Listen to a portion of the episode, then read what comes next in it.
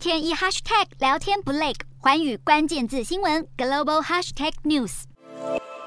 日本前首相安倍晋三的丧礼在十二号举行，各国政要也在这一天前往致意。而即使无法亲自到达现场，法国总统马克宏依旧来到日本大使在巴黎的宅邸表达慰问，并且在吊唁簿上一字一句写下对安倍的悼念。马克宏并说，他记得与安倍所有的会面，以及在二零一九年访问日本是令人难忘的造访行程。美国总统拜登则是在八号就前往日本驻美国大使馆设置的吊唁簿签名致哀，并且在安倍的遗照前留下一束花。而已经高龄九十九岁的美国前国务卿季辛吉，在旁人的搀扶下，也来到日本驻纽约领事馆表达哀悼。季辛吉在安倍担任首相期间，曾经多次与他会面。柬埔寨总理洪森也特别前往日本驻柬埔寨大使馆悼念安倍。他在吊唁簿上写上满满的话语，提到要向日本政府和安倍家属致上深深的哀悼之意。洪森表示，安倍的离世是巨大的损失，柬埔寨和他都失去了一位真正的好朋友。安倍过去曾经为洪森惊喜庆生，两人有好交情。洪森不止宣布十号是全国哀悼日，全国酒吧也关闭一天，各国领袖都要向纵横日本政坛将近三十年的安倍致上最高敬意。